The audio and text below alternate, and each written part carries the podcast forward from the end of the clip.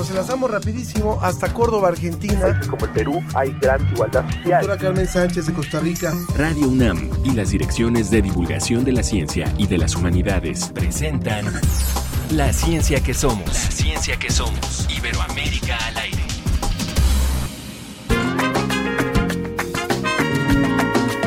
Te llevo escrita un puñado de canciones y aunque yo sepa que nunca las vas a oír, sigo cantando todas mis emociones, o al menos todas las que tú me haces sentir. Si hay más que venida, ¿cómo te vas a quedar? Si yo sigo aquí mirando cómo va a adelantar, ya no queda más disculpas, no hay nada que perdonar. ¿A qué viene tanta guerra si yo vine en son de paz? No queda donde arrancar y esto se está apagando. Ya no me da cero verte con él otra vez. Como siempre, muchas gracias por sintonizar la ciencia que somos Iberoamérica al aire. Yo soy Ángel Figueroa y le doy la bienvenida a nombre de la Dirección General de Divulgación de las Humanidades y también la Dirección General de Divulgación de la Ciencia, ambas de la UNAM, que somos los que hacemos este programa. Le doy también, por supuesto, la bienvenida a mi compañera Ana Cristina Olvera. Gracias Ángel, ¿cómo estás? Es un placer estar contigo e iniciar esta emisión que además es muy especial, es una emisión de recuento. Hoy vamos a recordar algunos de los programas más interesantes que hemos tenido en el año, que ya está terminando. Esperamos que estén disfrutando de pues todas las celebraciones de fin de año y los invitamos a que se queden en la siguiente hora. De entrada, estamos escuchando al músico español José Mi Carrasco y su tema ¿Pa qué quiero más? que fue lanzado en el 2020, precisamente poco antes de que iniciara la pandemia.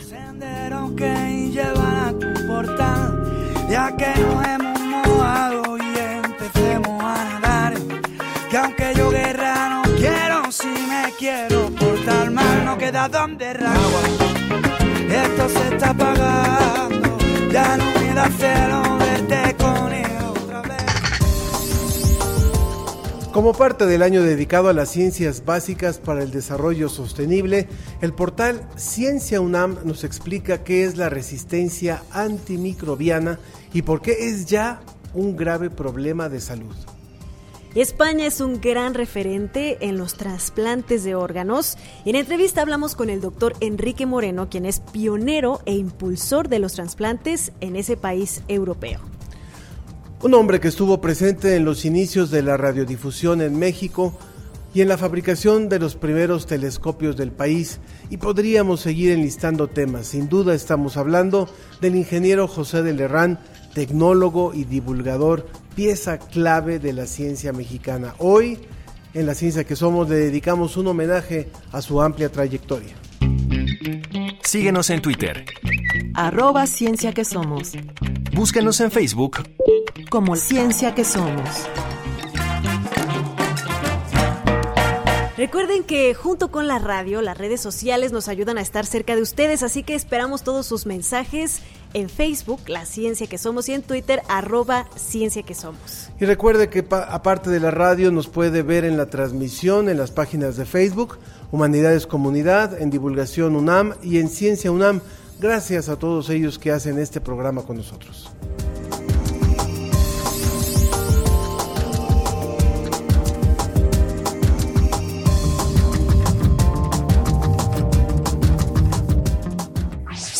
¿Cómo ves?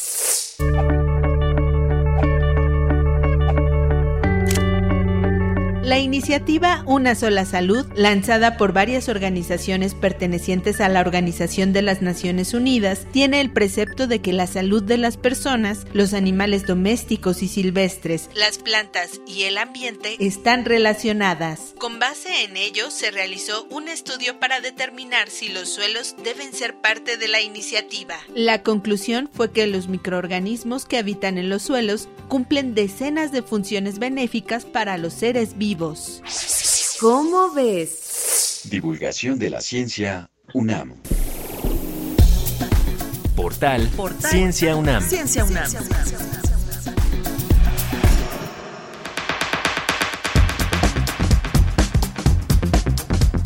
La resistencia que están generando los microorganismos a los antibióticos es considerada ya una de las principales amenazas para la salud pública mundial, la seguridad alimentaria, salud animal y agricultura y el desarrollo. Nuestra reportera Liliana Morán nos explica qué es la resistencia antimicrobiana y qué son las superbacterias y también cómo se estudian las bacterias con modelos matemáticos.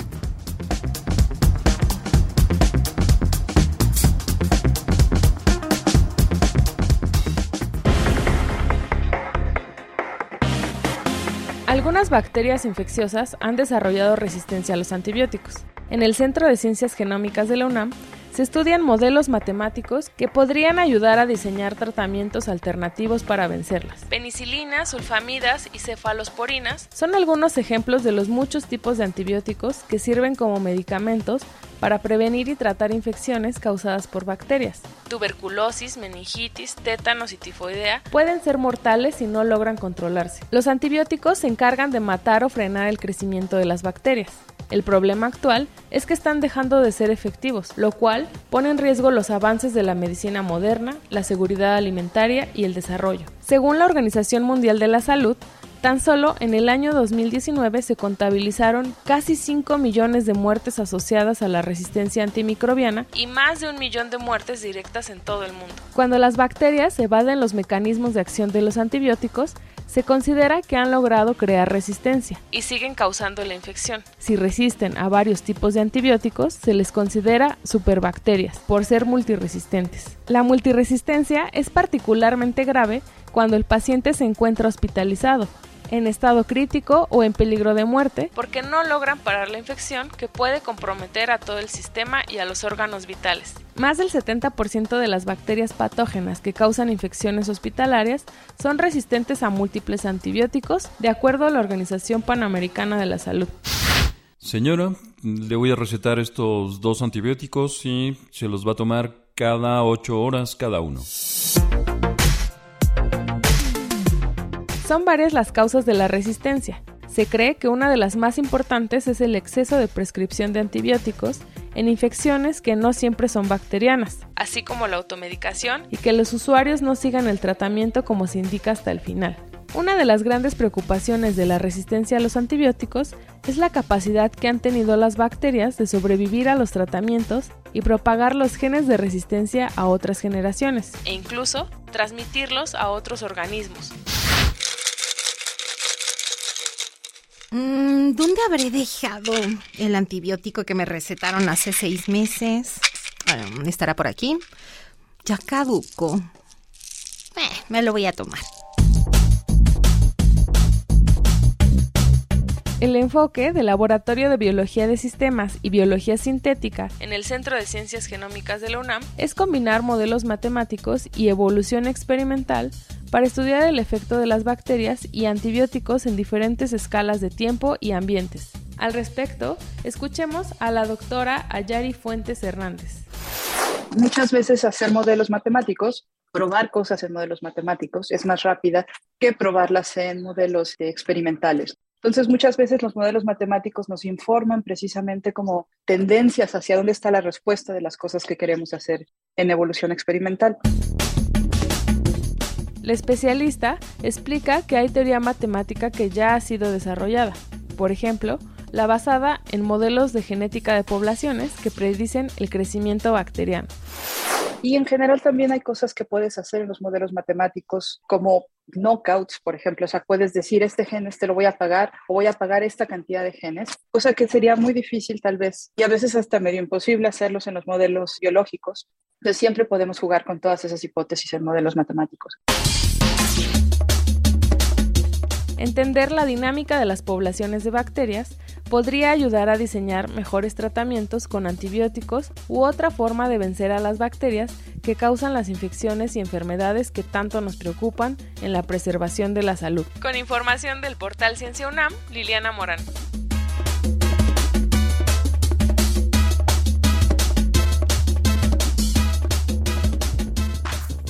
El diccionario de las emociones.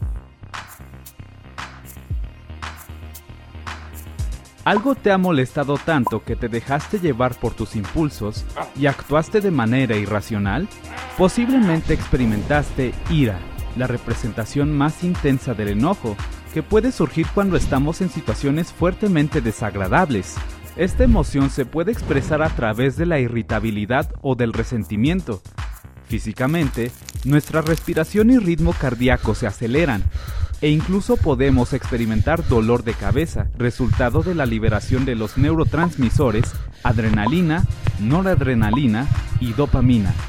Cuando sentimos ira, surge una tendencia a insultar, gritar o golpear, pues nos sentimos amenazados y queremos defendernos o huir. Pero la ira en sí no es buena ni mala, las consecuencias dependen de cómo reaccionemos a ella. Si no la controlamos, podemos lastimar a otros o a nosotros mismos. Sin embargo, si la reconocemos y procesamos adecuadamente, puede ayudarnos a lograr metas, fortalecer nuestras relaciones o apoyar poderosamente una causa. Algunas recomendaciones para manejar la ira son, respira profundamente y repite una frase tranquilizadora mientras lo haces. Procura reemplazar los pensamientos negativos con algunos que te parezcan relajantes. Haz ejercicios lentos como el yoga, ya que pueden relajar los músculos y calmarte. Pero si experimentas ira frecuentemente o no la puedes controlar, es mejor que pidas ayuda profesional. Y recuerda, reconocer y manejar nuestras emociones nos ayuda a vivir mejor.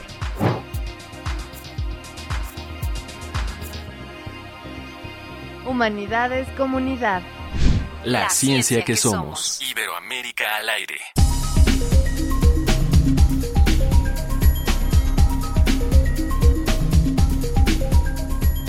¿Ha pensado en la donación de órganos? Hoy los invitamos a conocer más de este tema reviviendo una entrevista que tuvimos en septiembre pasado con una eminencia, el doctor Enrique Moreno. Él es especialista en cirugía y trasplante de órganos. Entre sus pacientes se encuentra el cantante Rafael y distintos políticos españoles.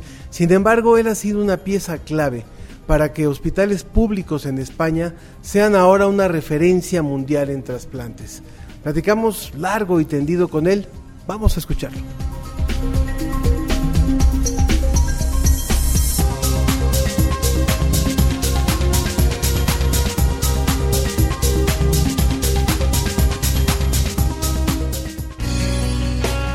La donación de órganos es un acto voluntario por el cual una persona en vida o su familia después de la muerte autorizan la extracción de órganos y tejidos para trasplante, con el propósito de implantarlo en otra persona.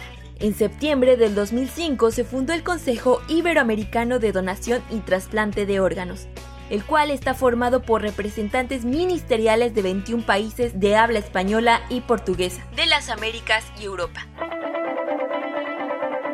Cada año se llevan a cabo reuniones para realizar iniciativas en materia de donación y trasplante de órganos, tejidos y células. España es uno de los países con mayor tasa de donación a nivel global. Durante el 2019 registró 47 donadores por cada millón de habitantes mientras Latinoamérica se posicionó con un total de 8.3 donantes por cada millón. ¿Qué pasa con América Latina? Uruguay es uno de los países que en 2020 registró una tasa de 46 por cada millón de habitantes, la más alta de la región, seguido por Brasil con 34 y Argentina con 29, de acuerdo con las cifras oficiales del Observatorio Mundial de Donación y Trasplante. GODT por sus siglas en inglés. Paraguay, Bolivia y Venezuela cuentan con las tasas más bajas de Latinoamérica. Venezuela es uno de los países que no cuenta con cifras oficiales de donaciones desde el 2017, debido a que el sistema de procura de órganos y tejidos de Venezuela fue suspendido por orden gubernamental. Tan solo en México al día mueren 20 personas que esperan un trasplante en el país. Son más de 22 mil personas quienes se encuentran en lista de espera para recibir un trasplante. Para Gaceta UNAM, el doctor Omar Sánchez Ramírez de la Facultad de Medicina de la Expresó lo siguiente.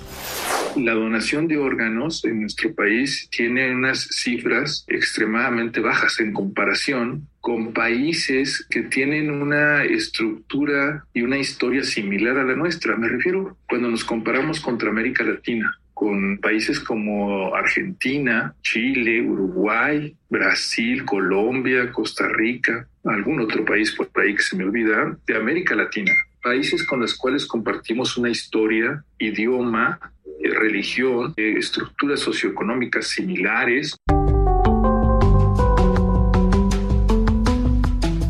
En 2019, Latinoamérica mostró un incremento en donación con un 3.6%, de acuerdo con el Consejo Iberoamericano de Donación y Trasplantes de Órganos falta camino por recorrer para que estas cifras sigan en aumento, debido a que en algunas regiones de América Latina no existen legislaciones específicas en materia de trasplante, agencias nacionales de supervisión, coordinación y organización de la actividad, registros que garanticen la trazabilidad y la evaluación de resultados en salud, sistemas de biovigilancia o programas de formación profesional y educación de la ciudadanía.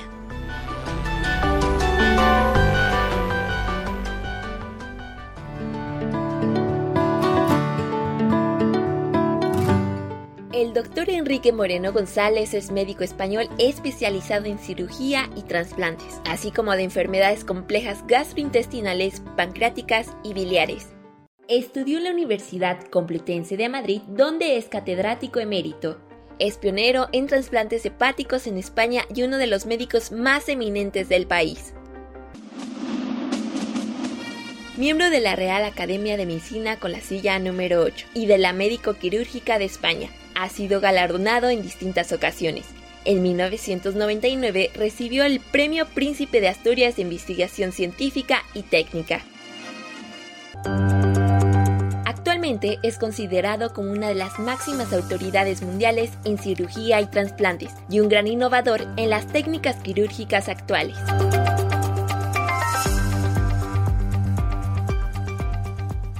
Nos da muchísimo gusto darle la bienvenida hoy en este espacio al doctor Enrique Moreno González.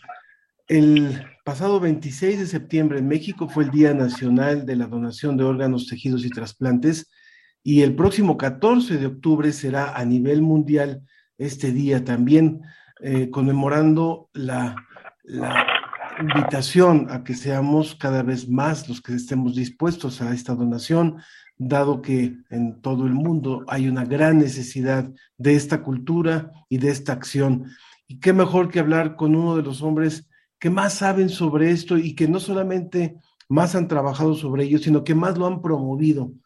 El doctor Enrique Moreno González, quien además de ser el sitio, ocupar la silla número 8 de la Real Academia Nacional de Medicina de España, también fue reconocido como, con el Premio Príncipe de Asturias de Investigación científica y técnica en 1999 y a quien es un verdadero placer tener hoy aquí en la ciencia que somos, doctor.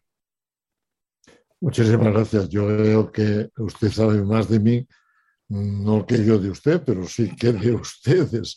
Pero realmente, bueno, pues es un placer por mi parte estar a tanta distancia porque con México nos unen muchísimos lazos. Véase que los grupos de trasplantes, sobre todo Puebla, Guadalajara, han estado con nosotros. No quiere decir que hayan empezado por nuestra actividad, sino que han venido y eh, algunos de ellos pues han venido por tres, luego han ampliado a seis meses y luego estuvieron dos años y uno de ellos se llevó hasta una gallega, una gallega casado con ella y se la llevó a México. es un trasplante nada más hacia México.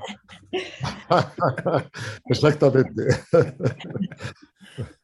Doctor, precisamente, precisamente eh, es muy interesante que usted tenga todo este panorama de cómo, cómo se colabora en la ciencia y en este ámbito de la medicina y de los trasplantes a nivel iberoamericano. Quisiera preguntarle cómo estamos. Sabemos que España pues es uno de los grandes donantes, los grandes países con una cultura de donación muy amplia, que, tienen eh, uno de los porcentajes más altos del mundo en cuanto a donación.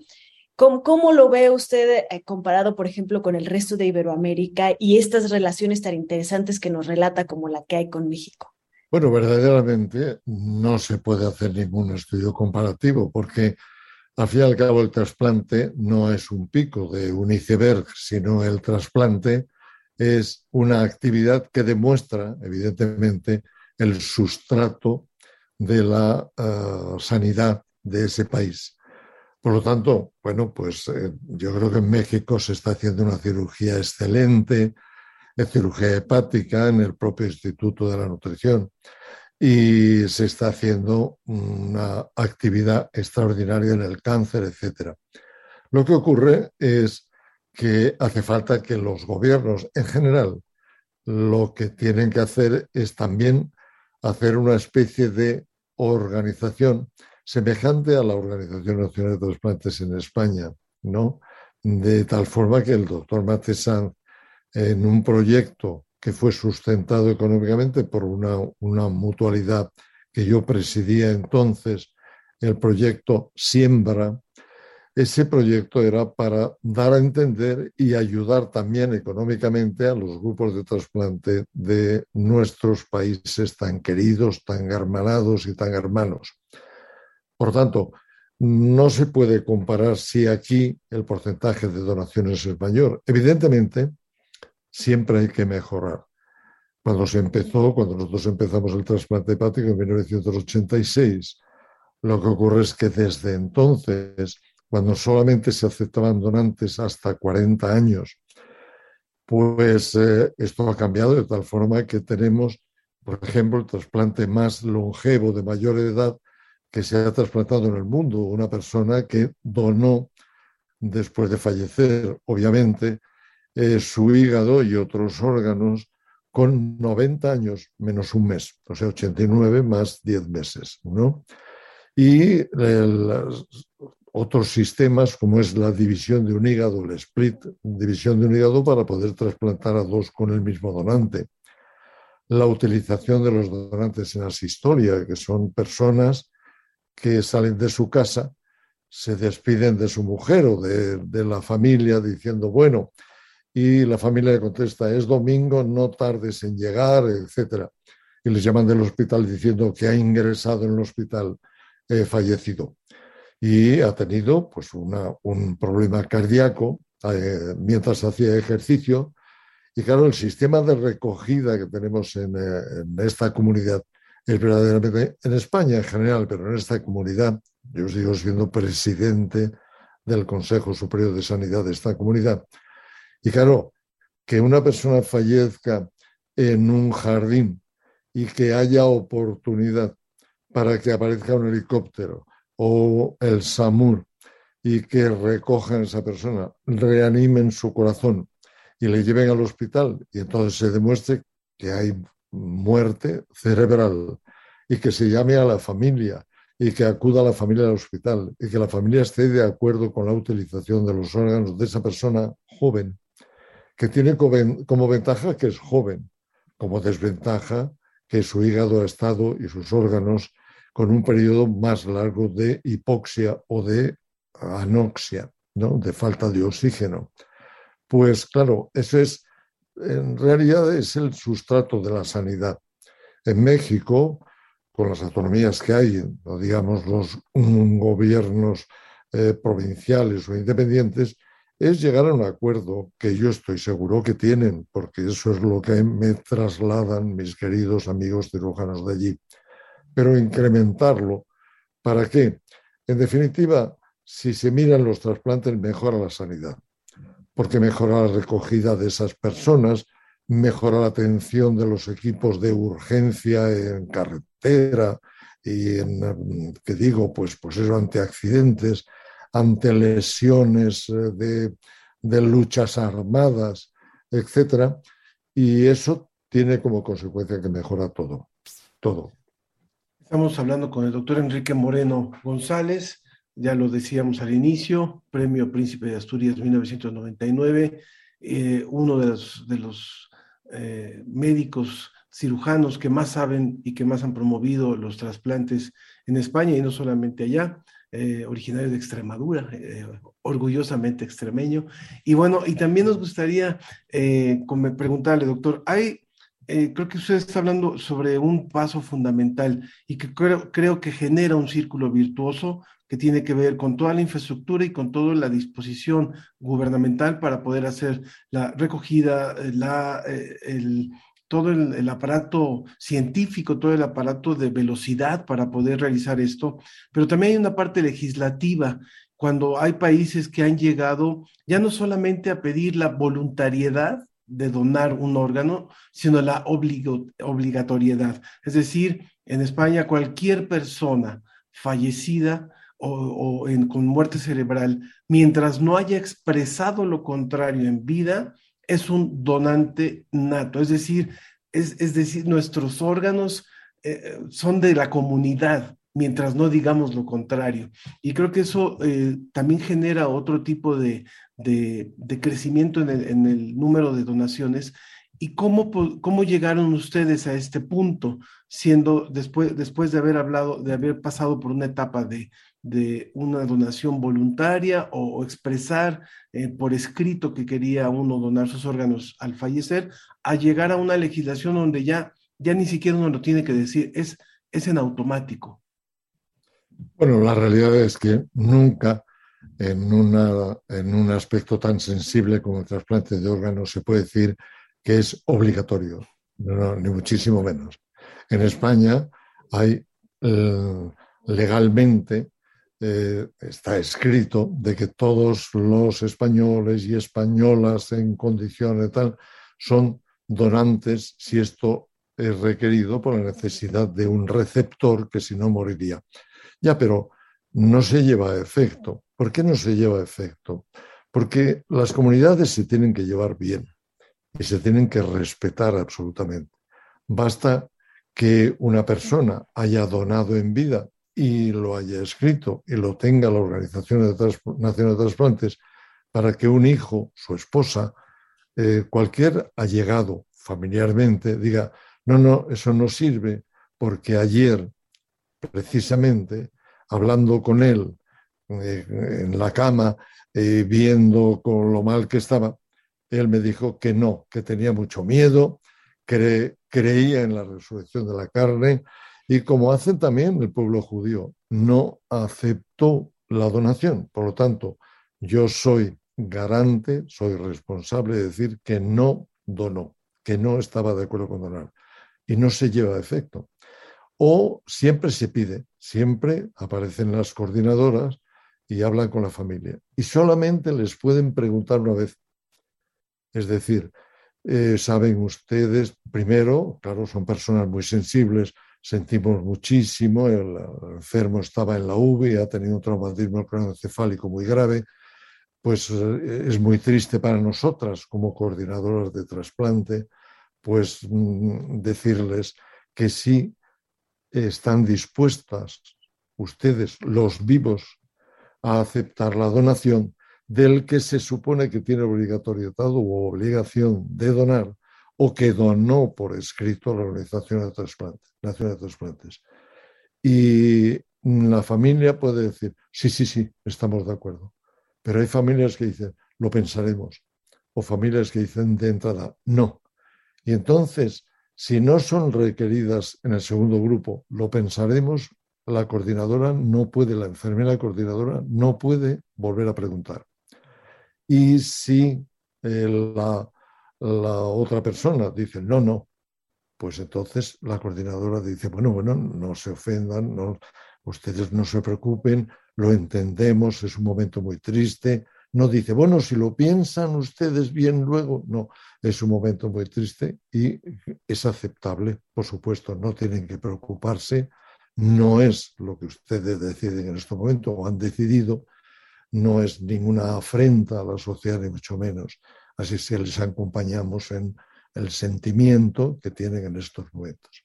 Hay un párrafo, bueno, un párrafo, un pequeño capítulo en una novela que escribí que se llama El cirujano, que se escribió hace un año y que se está difundiendo, que es la Guardia Civil, que recibimos en el hospital, porque no es una autobiografía mía, pero explica todo lo que ocurre en el hospital y también, obviamente, con los trasplantes. Y en este momento es la coordinadora cuando hay dos guardias civiles que han sido, como dicen ustedes, sobre todo los colombianos, baleado y han muerto con muerte encefálica, pues llega la coordinadora y dice, pregunta y respuesta. No se nos ocurre donar, porque están dolidas contra la sociedad que ha asesinado a esos dos maravillosos guardias civiles y muy jóvenes además. Y aparece un señor que no va vestido de uniforme y cuando la coordinadora está diciendo, lo siento muchísimo, que lo que les ha ocurrido, les acompaño en, todo ese sentimiento que tiene. Y el, el otro señor la coge de la mano según sale y la dice, y esto es verdad, no se marche usted, espérese usted unos minutos. Y entonces ese guardia civil, ese tercer guardia civil, dio un paseo, pero un paseo de 20 metros, 15, 30. Y cuando volvió de ese paseo tan corto, se acercó a la coordinadora y le dijo, puede traer los papeles, están preparadas para firmar. ¿Qué quiere decir? ¿Qué es la conciencia ciudadana? Ustedes, los periodistas, los periódicos en general, difundir eso que bíblicamente se podría decir la gran nueva, la nueva etapa. Sí, es que es necesario, porque hay muchas personas que viven gracias a los trasplantes. Bueno, como hacen ustedes, pues mostrar un trasplante como el de Rafael. Eh, el otro día hubo una donación a la Real Academia Nacional de Medicina de una fundación. Yo no actué para que hubiera donación de nada, pero esa persona está trasplantada por mí en 1986 y han pasado un montón de años y está con un aspecto mejor que el mío. De tal forma que le digo, Flavio, cuando aprendas a trasplantarme, trasplantas. A ver si adquiero yo tu buen aspecto. Es una labor de todos. Y ustedes ocupan, y en estos momentos están ocupando muy bien, un papel fundamental en la donación. Y es que justamente es eso, doctor. Muchas veces es el desconocimiento, el no tener eh, la información necesaria de qué es lo que implica un trasplante, de qué personas pueden donar. Por eso me gustaría eh, que nos explicara un poco los diferentes tipos eh, de donantes que hay, que se puede donar en vida, que se puede donar después de la muerte, qué implica, y, y, para que tengan muy clara la audiencia cómo se puede hacer ser donador. Claro. El donante, que es la parte más importante, decía el mismo Mate Sanz, sin donante no hay trasplante, es evidente. Entonces, tenemos los donantes con muerte encefálica, que es la, el momento en el cual se decide que está muerto. ¿Quién hizo la mejor aportación para convencer? No, para explicar pues fue Juan Pablo I, que fue un papa breve, pero fue el presidente del primer Congreso Mundial de Trasplante. ¿Por qué? Porque es el que explica al orbe católico que la muerte no está en el corazón, sino que está en el cerebro. Y por tanto, que un cerebro que muere eh, se puede aceptar, aunque sea un cadáver con corazón latiente, como también se ha denominado. Ese es el más frecuente. Después, evidentemente, tenemos formas, pero ya técnicas que no le interesan o que no, en las que no participa el público, la sociedad, que es la utilización de un órgano. Es decir, un niño tiene un espacio pequeño y tenemos una donación grande. Antes recortábamos, eliminábamos la parte de hígado que no podía entrar en ese abdomen pequeñito que era el trasplante con hígado reducido. Eso ya no se lleva. ¿Por qué? Porque es perder una parte del hígado. Y entonces se utiliza para los niños una parte pequeña de ese hígado donado y la otra parte para un adulto. En cuanto al donante vivo, claro, no podemos decir los médicos, aunque sea verdad, que el injerto que procede de un familiar es mejor. ¿Por qué?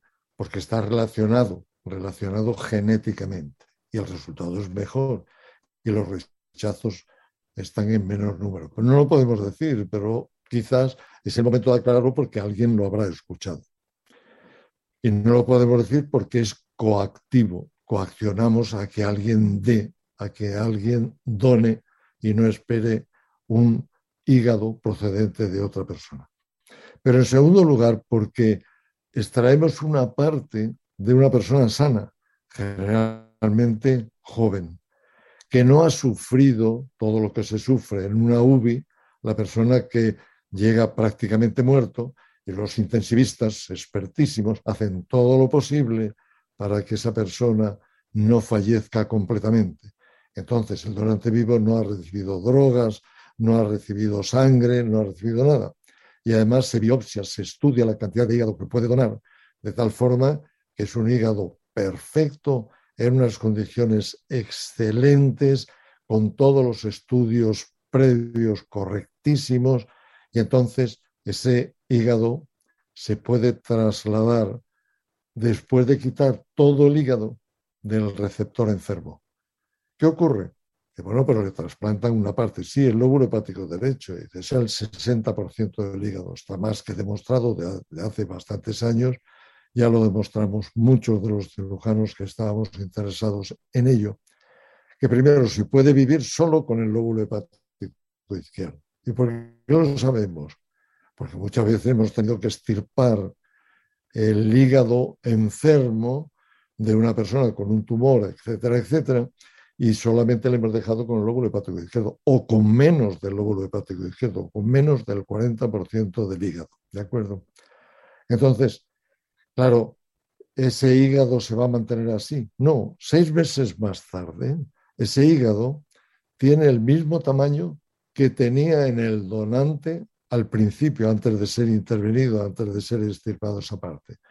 Es decir, que el hígado o se hipertrofia o se regenera, los dos conceptos son válidos, de cualquier forma, a los seis meses. Hay veces que el mismo radiólogo dice hígado normal, dice, hombre, se nota, porque el hilio, por donde recibe la sangre y sale la bilis del hígado, está un poco lateralizado, está un poco desplazado hacia el lado derecho. ¿Por qué? Porque, claro, es el hígado de esa zona el que ha crecido después hacia el lado izquierdo. Pero el parénquima hepático es normal. Tenemos donantes, por ejemplo, que han donado a su hermano. Uno de ellos, una pareja de hermanos, eh, se daba la circunstancia de que el hermano menor, que era el que donaba, se donaba en septiembre, pero el hermano mayor tenía que trasplantarse antes. Y entonces el hermano pequeño dijo, no, no importa si yo eh, no, no, tengo que esperar al acto del matrimonio, el canónico, etcétera, etcétera. Y dice muy claramente, si mi novia y yo vivimos juntos desde hace mucho tiempo, es decir, que usted no se preocupe, coja la parte de hígado que sea y désela a mi hermano. De esto hace exactamente 19 años. Claro, todos los años ellos me ven, me visitan, van al hospital, lo que sea, pero tratan de verme al menos una vez. Y son dos hermanos estupendos que si les hacemos una exploración ahora, tienen los dos un hígado excelente, del tamaño que tenían y que pudieron tener antes de la extirpación. Los dos. Por tanto, el donante vivo es excelente. Más todavía en niños, cuando un niño de dos años precisa exclusivamente de dos segmentos de la madre. Generalmente digo de la madre porque la madre dona un poco más frecuentemente que el padre. ¿no? Eh, de la misma forma, se hacen todos los estudios genéticos y se elige dentro de los familiares cuál es el mejor. Hasta tal punto que en un caso el padre tenía un hermano y el hermano eran gemelos univitalinos el que después de los estudios genéticos era el mejor para el niño era el tío. Y entonces yo, con las bromas que nos gastamos en esta vida después del trasplante, después de que todo salió muy bien, entonces, ¿cómo salió? Salió estupendo. Y el padre dice, pero para mí es la pena de no haber sido yo el que ha donado a mi hijo. Y entonces miré a la mujer y le dije, es que gemelos univitelinos son iguales. ¿No se habrá confundido usted algún día a la hora de ir a la cama? todos nos reímos porque eran momentos en los que se podía reír. Es decir, el donante vivo tiene muchísimas, muchísimas ventajas. Luego el donante en asistolia, al cual me he referido, que es el que hace ejercicio, de pronto tiene una parada cardíaca. Ese es un donante que hay que estudiarlo con cuidado, pero también es un donante joven, que tiene unos hígados excelentes y que se pueden utilizar si se tiene el sistema de recogida y de llamada inmediata al hospital para que el equipo de trasplantes esté esperándole en el hospital, tarde aún menos que la ambulancia y estén preparados con la máquina de perfusión extracorpórea, con instrumentistas, con todo, como es lógico, ¿no? Y luego está el, trasplante celular, en el cual estamos muy interesados y que el único problema es que aumentará las listas de espera, porque es utilizar hepatocitos en aquellos hígados que no son útiles para el trasplante total y cultivarlos. Y entonces perfundirlos y localizarlos o en el hígado enfermo o en el bazo. Y empiezan a hacer la función de un hígado normal. Si usted nos acaba de sintonizar, no sabe lo que se ha perdido, pero puede volver a escuchar esta entrevista que hemos hecho al doctor Enrique Moreno, quien es eh, miembro de la Real Academia Nacional de Medicina de España, premio Príncipe de Asturias de Investigación Científica y Técnica desde 1999, pero sobre todo un ser humano pues muy entusiasta con lo que hace, amante de lo que hace. Eh, él realizó durante su vida no diría yo su vida activa porque sigue muy activo, pero antes de, tomar una pausa, digamos, porque sigue él operando cuando es necesario, pero realizó más de 1.500 trasplantes y él empezó, nos hablaba ya de, los años 80, cuando antes de hacer esos trasplantes practicó incluso por varios años con, perros. O sea que es alguien que ha, podido no solamente eh, desarrollar eh, la técnica de los trasplantes, sino ir acompañando al avance de la ciencia o ir aprovechando el avance de la ciencia para mejorar cada vez eh, mejor, eh, para mejorar las condiciones de aceptación, para evitar los rechazos, para ir conociendo mucho más del, del organismo humano y de los órganos humanos que pueden trasplantarse. Y yo le preguntaría, para ir cerrando ya nuestra conversación, doctor, eh, con todo lo que se sabe desde que empezó usted, con todo lo que ha evolucionado la investigación científica desde los años 80 para acá, que es cuando usted ha estado en el ejercicio de, eh, esto, que es el trasplante de órganos, ¿qué, tiene, qué, qué herramientas tienen hoy los nuevos cirujanos y qué viene para el futuro de los trasplantes a nivel, a nivel mundial? Bueno, en primer lugar, herramientas, las que les provea, esto sí que es importante, los gobiernos, porque se necesita implementar muchísimo todo lo que tienen los hospitales y se implementa, aumenta también el, gasto, pero eso hay que aceptarlo. Primero, porque mejora la cirugía, mejora todo.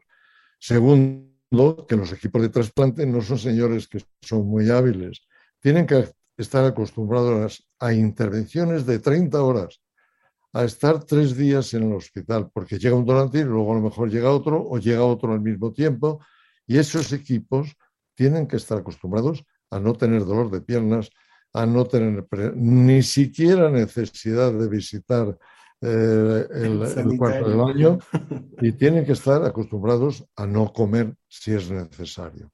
Pero deben ser equipos que conocen bien la cirugía. ¿Quién conoce mejor la cirugía? El cirujano general que ha hecho mucha cirugía de cáncer, de cáncer con resecciones multiorgánicas y que ha tenido, que son enfermos los de cáncer muy difíciles, que ha tenido que enfrentarse con problemas graves. No solamente él, el cirujano, sino todo el equipo y las enfermeras. Y luego, el periodo de entrenamientos. De hecho, los perros, por supuesto, hay que hacer mucha cirugía de laboratorio y hacerlo muchas veces, y una vez, y otra vez, y otra vez, y otra vez, con el equipo que están operando a un animal. Ahora ya no se puede, eh, desde la conferencia de Helsinki, eh, actuar con perros, pero que están con cerdos, con lo que sea, y eh, mm, todos se están sincronizando. Y esa sincronización lleva a todo, a la utilización de bombas de perfusión extracorpórea, etcétera, etcétera.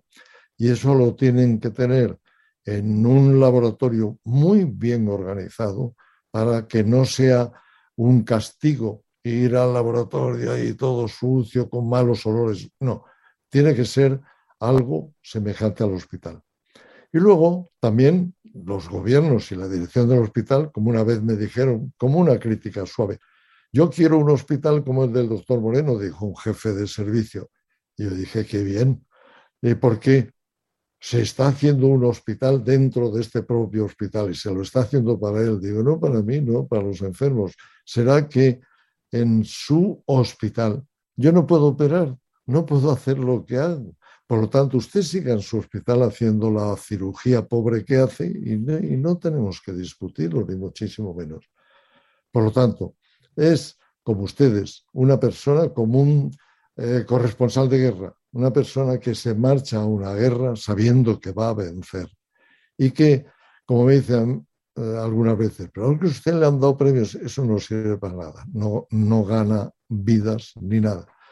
No, pero usted su vida y tal, mire, ¿sabe qué soy realmente? Sí, y me decían, como algunas veces me dicen de una forma rara, sí, Dios, no, no, yo soy un abre puertas. Es decir, abro la puerta a nuevos tratamientos. Hay muchos médicos que hacen lo mismo, muchos eh, expertos en investigación que hacen lo mismo para investigar. Por lo tanto, eh, yo diría, México, yo estoy recordando los nueve primeros hospitales que hizo Hernán Cortés en México. México es un país extraordinario, impresionante, que tiene una cantidad de cirujanos con un cerebro privilegiado y que les tienen que ayudar, tienen que confiar más en ellos, tienen que darles más posibilidades para que, haciendo más trasplantes, mejoren también la actividad quirúrgica. Fíjese, nosotros empezamos con trasplante hepático, con un adulto, pero a la semana habíamos hecho ya el primer niño que trasplantamos Damián de dos años y medio. Pero luego empezamos con el trasplante pancreático y después empezamos con el trasplante intestinal. Y después empezamos con los clúster, que es trasplantar en racimo, como saben ustedes, todos los órganos de la cavidad abdominal. Es decir, que el mismo trasplantador tampoco se queda, llamemos trasplantador, está mal, eh, gramaticalmente, pero el mismo experto en trasplantes sabe que el camino no ha terminado. Es como mi dirección en el instituto que sigo dirigiendo. Me hicieron, valga la expresión, la faena de decir, muy bien, pues el doctor Moreno tiene este cargo vitalicio, es decir, no se jubila nunca. Pero hombre, pero me jubilaré, dice, sí, cuando se muera. Bueno, pues cuando se muera y, decida, decida, donar sus órganos. Que en México también sepan aprovechar a esas personas, que hay cirujanos que no pueden tener jubilación, que ellos quieren seguir trabajando si tienen una buena situación física, no les estimulan las manos, tienen un cerebro bueno, son queridos por su equipo, son respetuosos y sobre todo trabajan mucho, que los dejen trabajar. Porque, insisto, lo que para nosotros fue el inicio con los trasplantes hepáticos, adultos, niños y después donante vivo, etcétera. Siempre dice los primeros en España en hacer clúster, los primeros en España en hacer donante vivo, etcétera. Los primeros en Europa en tener el mayor grupo de neonatos, niños trasplantados con menos de dos kilos de peso y con menos de 40 días de vida. Pero todo eso es una sucesión de aspectos que van corriendo con el tiempo. Nadie se puede quedar parado. Como ustedes, que es el ejemplo, nadie se puede quedar parado. Todos tenemos que apostar y seguir y no estar contentos con lo conseguido, estar felices, pero no quedarnos en el aspecto de porque yo fui, porque me dieron la medalla, eso no sirve. Hay que seguir. Doctor, pues con ese mensaje nos quedamos del doctor Moreno, eminencia en la medicina, en los trasplantes, que como él mismo lo dice, le apodan Dios porque no come, no duerme, puede estar en el quirófano horas y horas sin parar. Con ese mensaje, no solamente una invitación a las personas a que se unan a esta cultura de la donación, sino sobre todo una invitación a los gobiernos y a las instituciones para que den las condiciones necesarias a todos esos médicos en toda Iberoamérica, en todo el mundo, que tienen la voluntad como usted de salvar vidas, pero que necesitan, por supuesto, las condiciones adecuadas para seguirse desarrollando.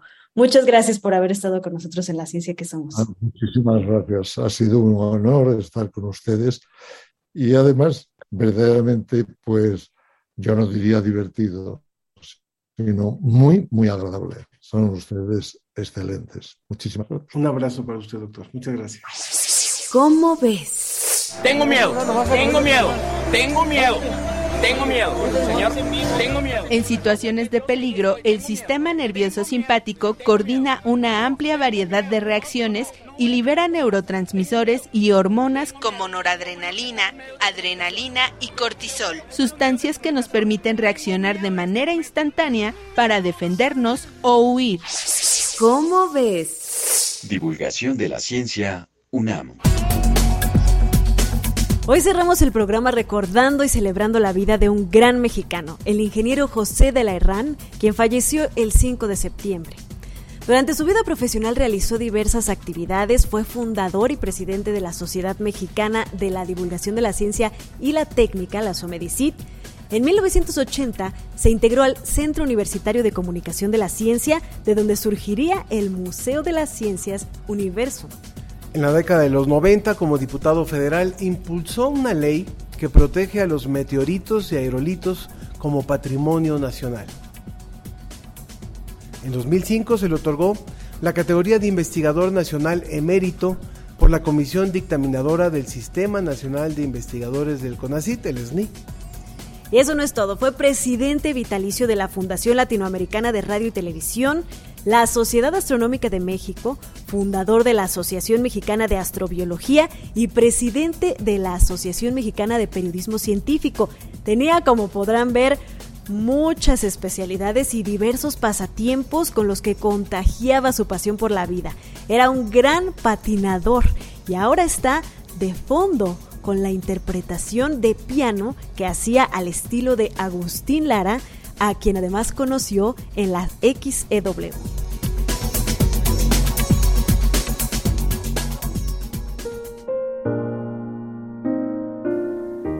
Un hombre caballeroso, simpático, cordial y amable Así era como se referían al ingeniero José Ruiz de la Herrán, nacido en la Ciudad de México en 1925, quien dedicó su vida a la tecnología y a la divulgación de la ciencia.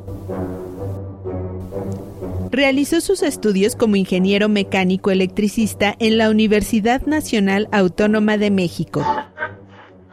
Fue pionero de la radio y la televisión mexicana impulsor e iniciador de la XQ-FM. Yo era un entusiasta de la aviación y mi padre tenía unos muy buenos amigos. Uno de ellos era el que después fue general Proal, Fernando Proal, que hablaba de aviones y cuando él hablaba de aviones yo estaba feliz, inmediatamente empezaba yo a imaginar aviones Total que eh, mi problema era que todo me gustaba, pero pues no podía yo dedicarme a todo, entonces había que escoger una carrera. Como yo sí sabía cosmografía, pues me fue muy bien.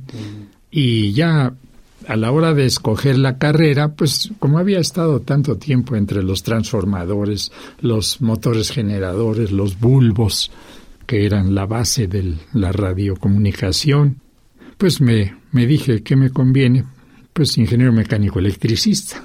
Y ahí me inscribí en la carrera.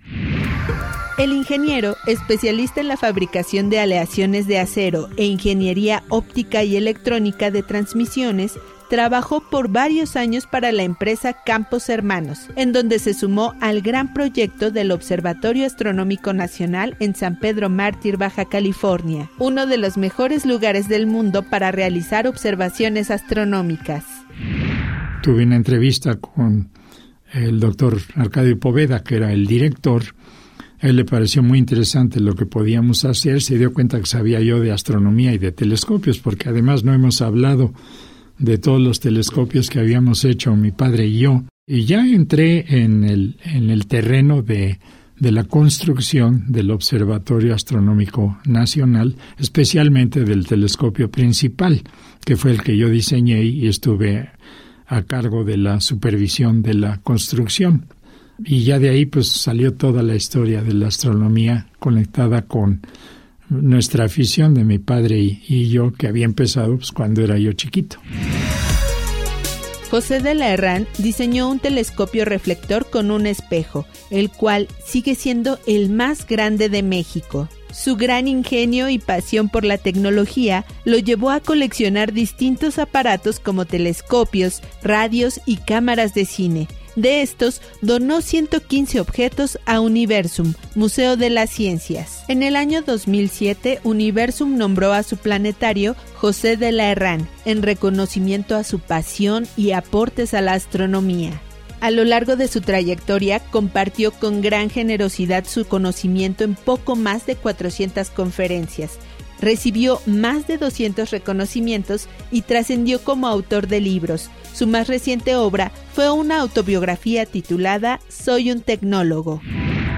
José de la Herrán, el padre del telescopio, ha emprendido un eterno viaje a las estrellas será recordado como uno de los grandes hombres de la tecnología y de la ciencia en México. Yo le pido a Dios todos los días cinco cosas.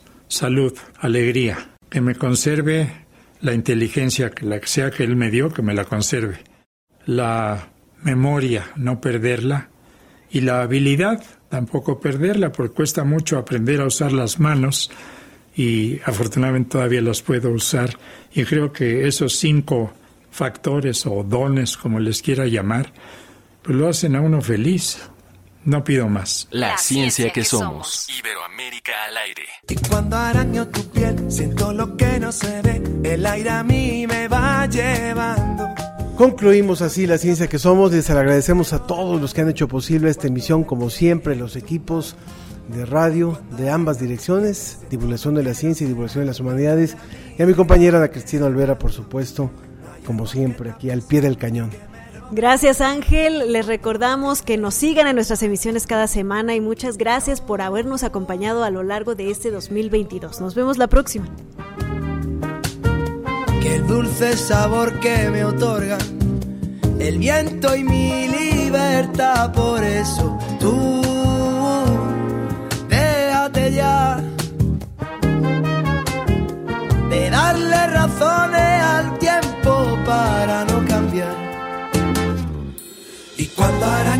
piel, siento lo que no se ve, el aire a mí. Esto fue La Ciencia que Somos. Iberoamérica al aire. Los esperamos el próximo viernes. La Ciencia que Somos. la Ciencia que Somos. Una coproducción de Radio UNAM y las direcciones de divulgación de la ciencia y de las humanidades.